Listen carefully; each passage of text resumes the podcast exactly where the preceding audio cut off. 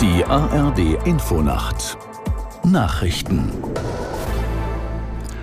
um 3.30 Uhr mit Wolfgang Berger.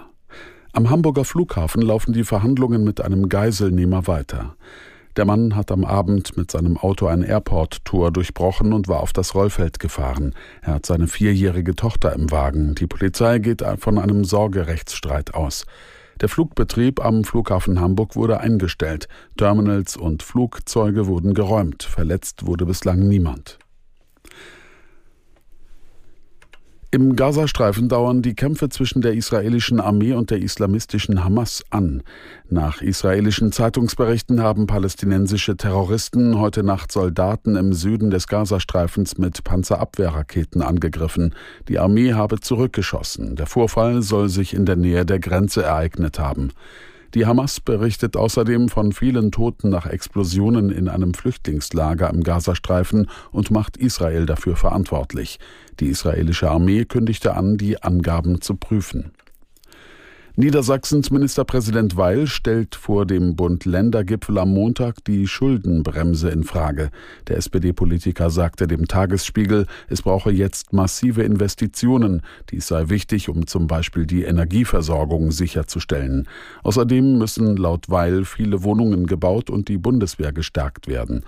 Der niedersächsische Ministerpräsident stellt sich damit gegen Bundesfinanzminister Lindner, der immer wieder darauf pocht, dass die Schuldenbremse eingehalten wird. Der Autor Lutz Seiler ist in Darmstadt mit dem Georg Büchner Preis geehrt worden. Der mit 50.000 Euro dotierte Preis zählt zu den wichtigsten Auszeichnungen für deutschsprachige Literatur.